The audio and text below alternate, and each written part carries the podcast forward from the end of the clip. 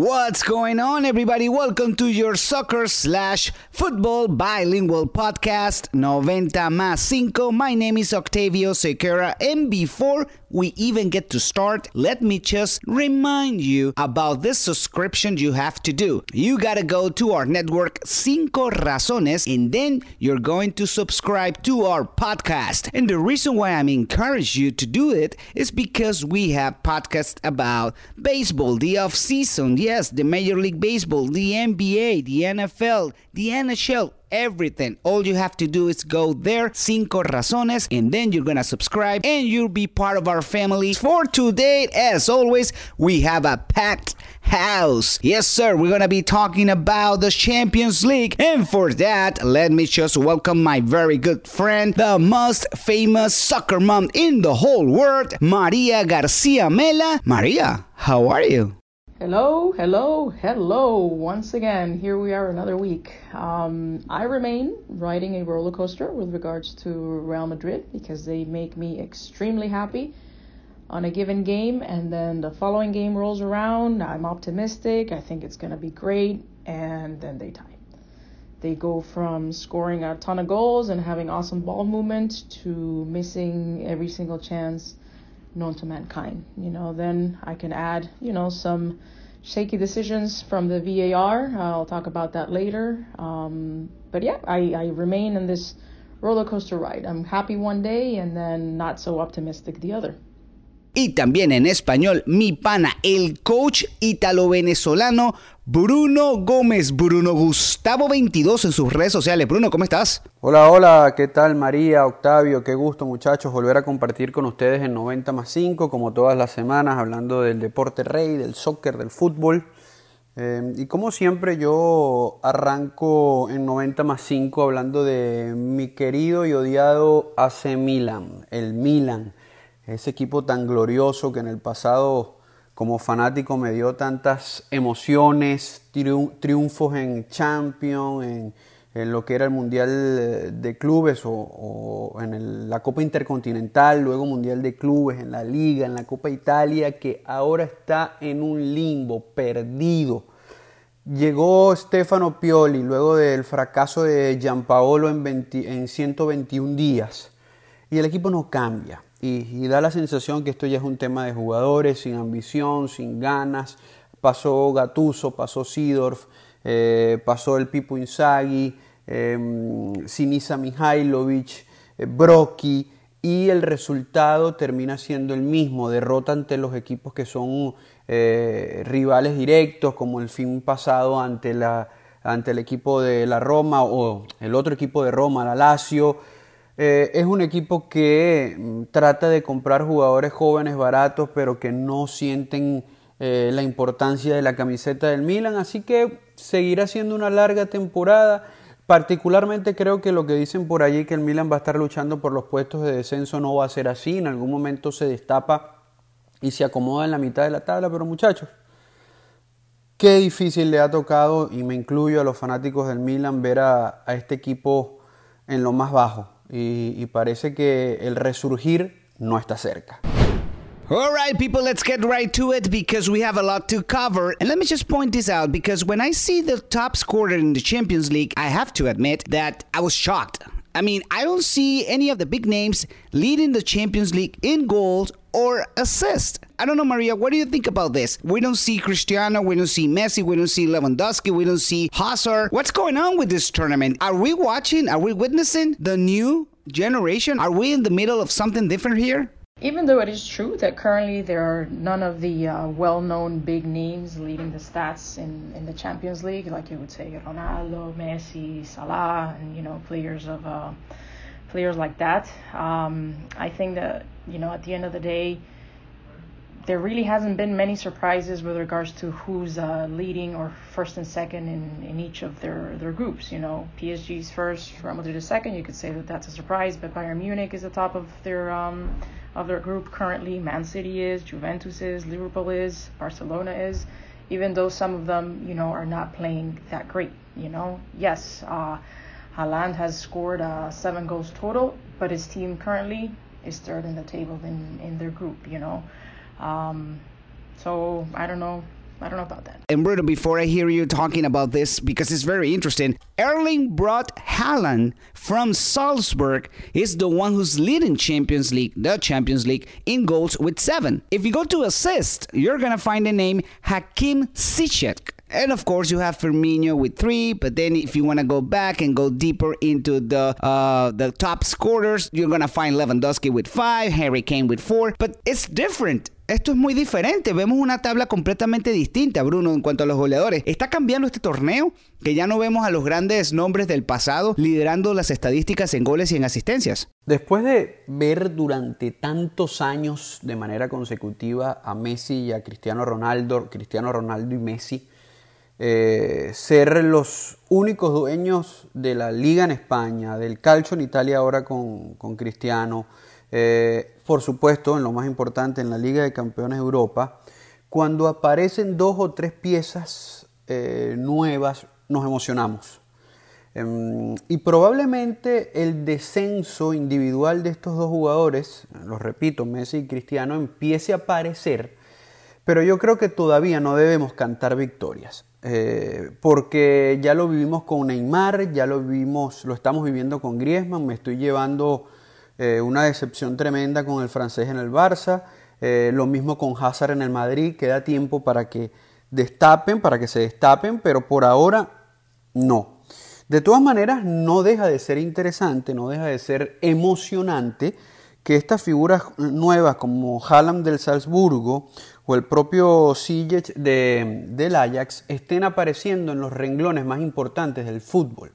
Em, como el goleador del Salzburgo, hablo de Haaland, que ya tiene siete goles en Champions, la cantidad de asistencia del futbolista del Ajax, que sean jugadores que no los, no los teníamos en el radar, y que hoy en día aparezcan de esta manera, luego de ya varias fechas en la Liga de Campeones de Europa, por supuesto que nos debe emocionar. Pero ponerles el tilde, ponerles ya eh, el nombre de sustitutos, de mm, que sea ya afirmar eh, el cambio generacional de Messi y Cristiano, a mí me parece apresurado. Creo que incluso por encima de estos dos eh, debemos esperar eh, que alguno otro como Mbappé, que ya también es una realidad, termine de ser la cara del fútbol cuando los dos fenómenos estos no aparezcan de la misma manera, pero sin duda alguna que emociona. Mm, y que hoy no sean los mismos los que tenemos que revisar en la tabla de goleadores, en la tabla de asistencias, eh, y que a lo mejor no terminen ellos dos en lo más alto, pero que hoy sí estemos debatiendo este punto con estos nombres diferentes, para los fanáticos del fútbol eh, tiene que ser una buena noticia porque sin duda alguna nosotros queremos saber o, queremos estar tranquilos en que luego de Messi y Cristiano, en que luego de Cristiano y de Messi hay fútbol y vendrán eh, figuras de la talla de ellos. No, no quiero decir que vayan a ser igual o mejor, pero que nos sigan generando emociones. We're still talking about the Champions League because Real Madrid, of course, is el papá, is el padre, is the father of this tournament. And no team, of course, has ever come close to the success that Real Madrid has had in this tournament, the Champions League. I mean, you can call it the Real Madrid Champions League. But speaking of something different here, and I don't know how to take this, but apparently Zinedine Zidane, my favorite player of all time, and I think a very, very uh, good coach. Even if you don't like him, I think the guy is a good coach. But apparently, after all he said about Garrett Bale, like if you want to go, the door is there. I mean, if you want to leave, just leave. Um, now he's starting to defend um, Garrett Bale. What's going on here, Maria? What do you know that we don't know? I don't necessarily think that Zidane is now defending Bale. You know, I think he may have screwed up, um, you know, during the preseason where he made that comment as, you know, if he leaves tomorrow, then that's better for everybody or, or something like that. But as of today, you know, Gareth Bale is a, is a player of Real Madrid, and I expect Zidane to stand by his player. You know, what I also see is that the press is looking at everything that Bale does or doesn't do through through a microscope, and it has been like that ever since he arrived in Spain. It's this constant persecution. You know, they, they looked at everything that look at everything that he does, but they don't look with such. Um, I think you say the, the word is scrutiny, scrutiny maybe, um, for other players. I don't think he is measured with the same barometer. You know. Bruno, la misma pregunta para ti en español. Vemos que después de todo lo que habló Zinedine Zidane, ahora lo defiende a capa y espada con un fervor increíble. ¿Por qué? ¿Qué pasó aquí? Octavio María, amigos de 90 más 5. Eh, Zinedine Zidane cometió un grave error en pretemporada. Le salió el tiro por la culata cuando él pensó que ya eh, Gareth Bale estaba fuera del equipo. Eh, quizás a pesar de tener tres champions de manera consecutiva en, su haber, digo, como entrenador, eh, y haber dirigido el Real Madrid, no deja de ser todavía un, entrenador de poca experiencia, que no, no, lo puedes comparar, por ejemplo, con Ancelotti, con el propio eh, José Mourinho, que tienen ya tiempo en el cargo.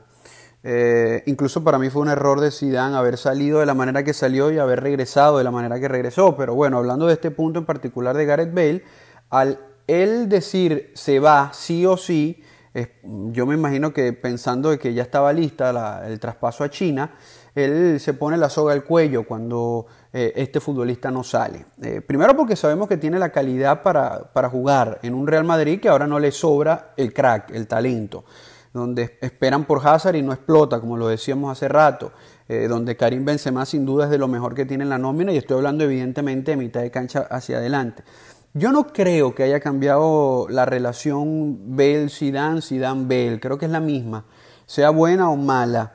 Eh, lo que pasa es que ahora hay una urgencia y hay un cambio de discurso, el discurso lógico de un entrenador cuando todavía el jugador eh, pertenece a tu nómina, a tu plantilla, cosa que yo creo que va a cambiar en enero. Yo, yo, no, yo particularmente, María debe tener su opinión y a lo mejor incluso eh, hasta más conocimiento de la materia que yo por, su cercanía con el Real Madrid. Eh, pero yo no creo que Gareth Bale en enero continúe en este equipo. El tema de la supuesta lesión, esta defensa de Zinedine Zidane a la lesión de Bale, lo llama el, seleccionador de Gales.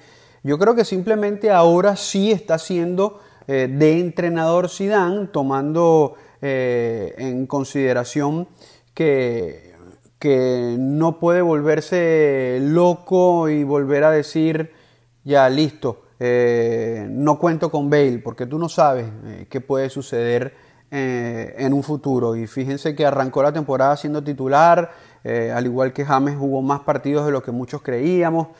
Zidane no fue político en su momento, no fue entrenador o no tuvo un buen manejo de discurso, que es muy importante para un entrenador, y ahora sí lo está teniendo, va a ir aprendiendo Zidane sobre la marcha y ojo, eh, tampoco sabemos si Zinedine Zidane vaya a terminar la temporada.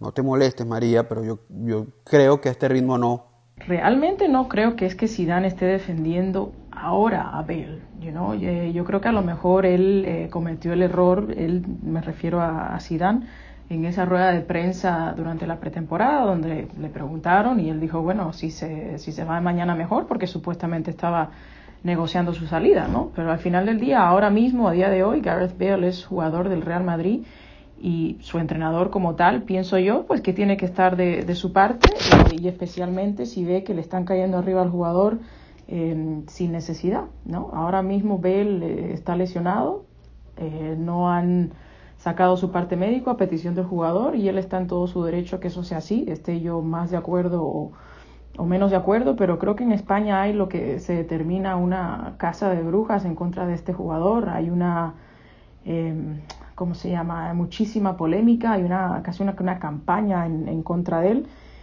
y en verdad es un poco de, desquiciante, ¿no? En toda rueda de prensa de Sidán eh, les da igual el partido a los periodistas, le preguntan 750 preguntas sobre Bell o, James en otros casos y pregunta y media sobre el partido. Así que no creo que es que lo esté defendiendo ahora, es que no paran de preguntarle sobre él a Entonces, ¿qué va a hacer? ¿Se va a quedar callado? Pues tendrá que decir lo que él piensa.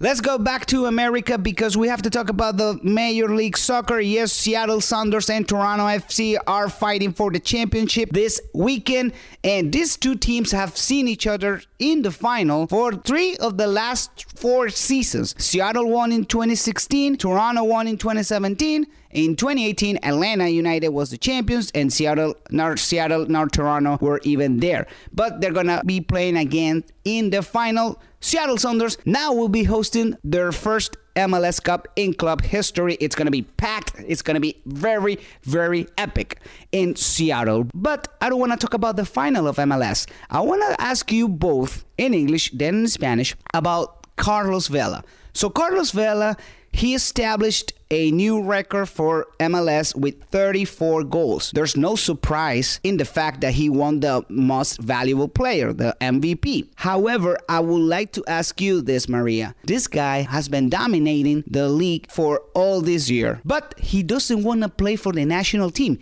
Apparently, he doesn't want to play for the Mexican national team. Even after all the requests from fans, Tata Martino, the head coach, even the legend, uh, Hugo Sanchez. Do you justify this that a player doesn't want to play for his country?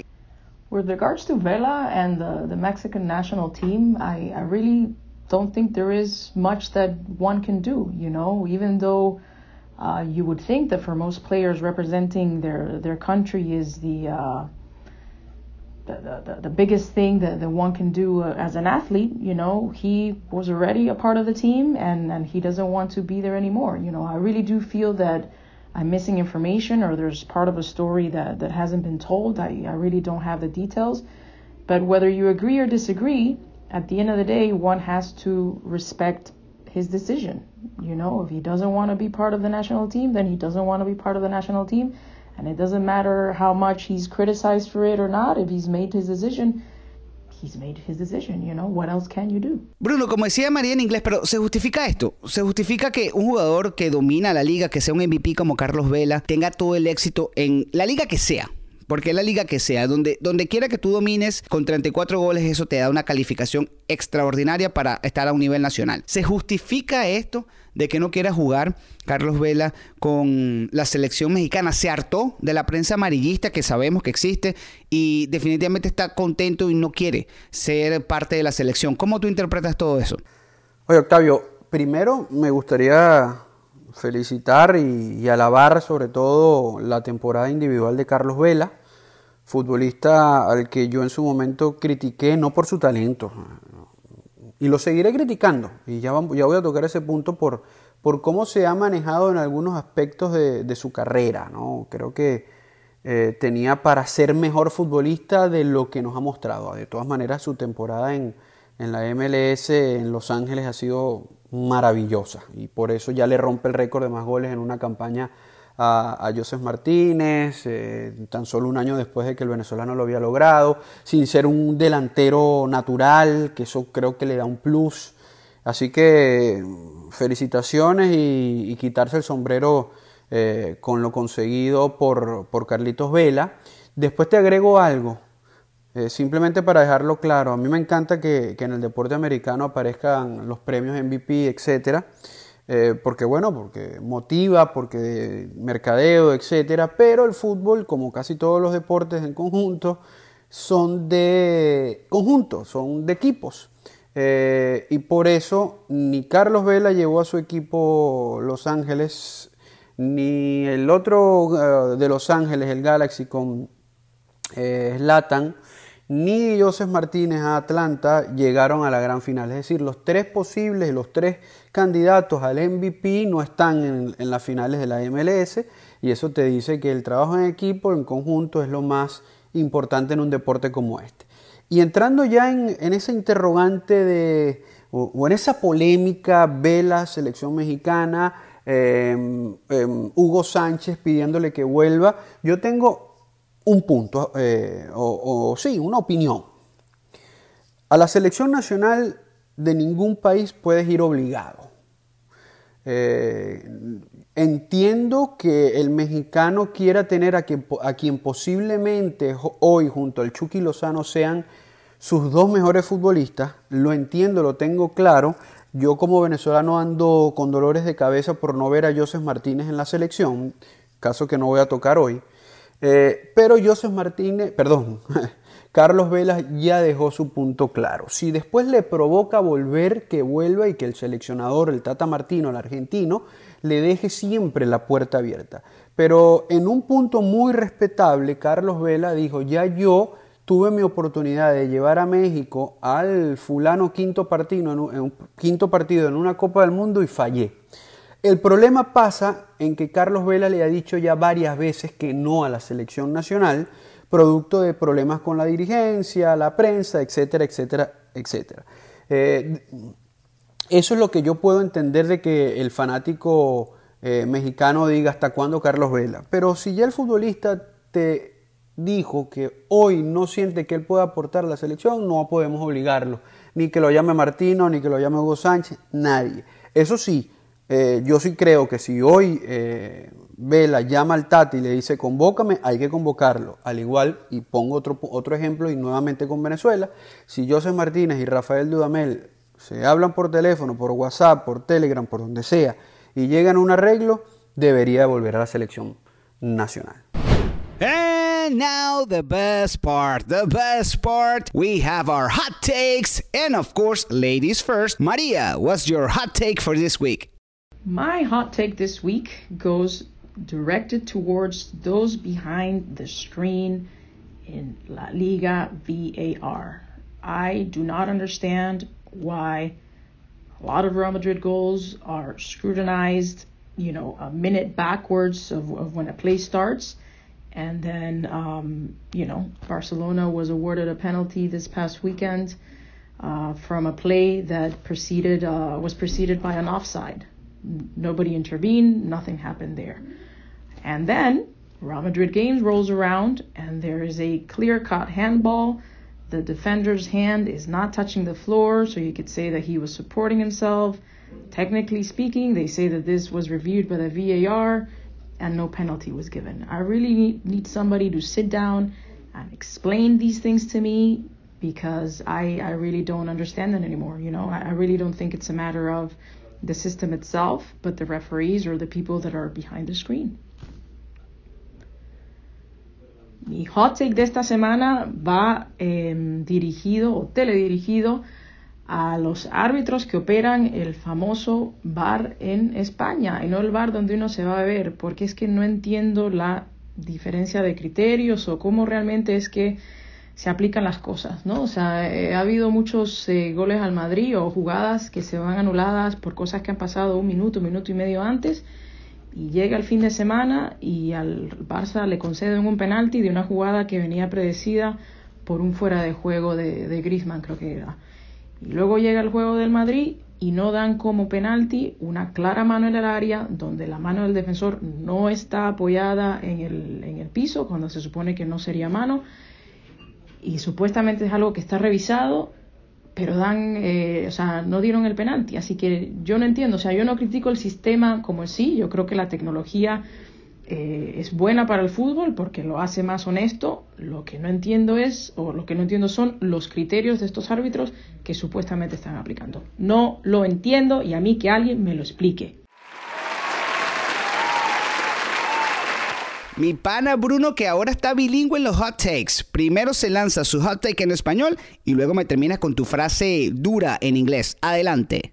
Bueno, mi hot takes del día de hoy tiene que ver con el fútbol suramericano.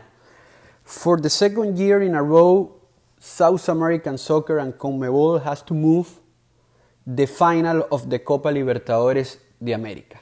Por segundo año consecutivo, la Conmebol y el fútbol suramericano tienen que mover la final de la Copa Libertadores de América de sede, de sitio.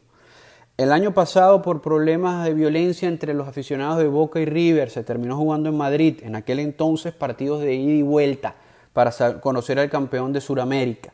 Este año partido único, River Flamengo, River de Argentina, Flamengo de Brasil. Sede elegida en principio de año Santiago de Chile. Problemas políticos en Chile hizo que eh, Conmebol, después de ratificar tres, cuatro, cinco veces la gran final en Santiago, se dieran cuenta que no se puede. Ayer, eh, sí, eh, en una reunión en Conmebol tomaron la decisión de moverlo otra vez. En esta ocasión va a ser eh, eh, elegida Perú como la nueva sede de la gran final 2019 de la Copa Libertadores de América. Of course, my hot take, and I don't want to sound repetitive here. I don't want to repeat myself, but I have to dedicate this to Manchester United because it's just an embarrassment. It is just an embarrassment the way they've been playing so far. And not only that, apparently now it will be a good year if they can finish in the top four of the Premier League. Are you kidding me? When did Manchester United became Leeds United? And I'm sorry, I'm with all due respect, but when did this happen? I, I, I just can't accept the fact that this is the mentality in that club. Not only they've been great, not only they have an amazing history of Premier League, but they have developed so many stars. Cristiano Ronaldo, Wayne Rooney, David Beckham went to Real Madrid after won everything in Manchester United. Ruth Van Nistelrooy. I remember my generation. I remember when Manchester United used to play for something, used to play to win. And they won a lot. Now they're playing to be a top four. Honestly, I don't even know what else to say. It's just that I'm embarrassed about my team. I love my team. I will continue to support them, but it is an embarrassment. Es una vergüenza lo que muestra el Manchester United y por eso le quiero dedicar al hot take. Y no quiero sonar repetitivo, pero es así. Es una vergüenza que ahora las declaraciones eh, recientes de técnicos, de jugadores sean, bueno, vamos a tratar de terminar en el top 4. Por favor, cuando esto es un equipo que pelea por ganar campeonatos, por un equipo que pelea por o peleaba, mejor dicho, tengo que corregirme, peleaba por ganar campeonatos y ahora pasa a hacer esto, a hacer una mentalidad de ser un top 4. Es una vergüenza, no sea que juega, me tocará seguirlos apoyando, pero realmente con la incertidumbre de saber si algún día el Manchester United será lo que fue cuando desarrollaba la carrera de jugadores como por ejemplo Cristiano Ronaldo, eh, Wayne Rooney, también David Beckham que fue a Madrid después de ganarlo todo en el Manchester United, Ruth Van Nistelrooy, hay demasiado, recuerdo esa generación y cuando comparo con lo que hay ahorita es como la música. Realmente una vergüenza lo que existe en la actualidad del Manchester United. Ese es mi hot take. Say what? And that's a wrap. Maria, thank you so much as always for being with us. Thank you, sir. Hasta luego. O bueno, como decimos, hasta la próxima. Bruno, mi pana, un abrazo. Gracias por todo. Nos reencontramos la próxima semana, muchachos. Un abrazo. And for all of you, again, don't forget to subscribe to our network, Cinco Razones. That way, you're going to have access to this podcast, your podcast, bilingual soccer slash football, 90 más 5. Have a great day, everyone.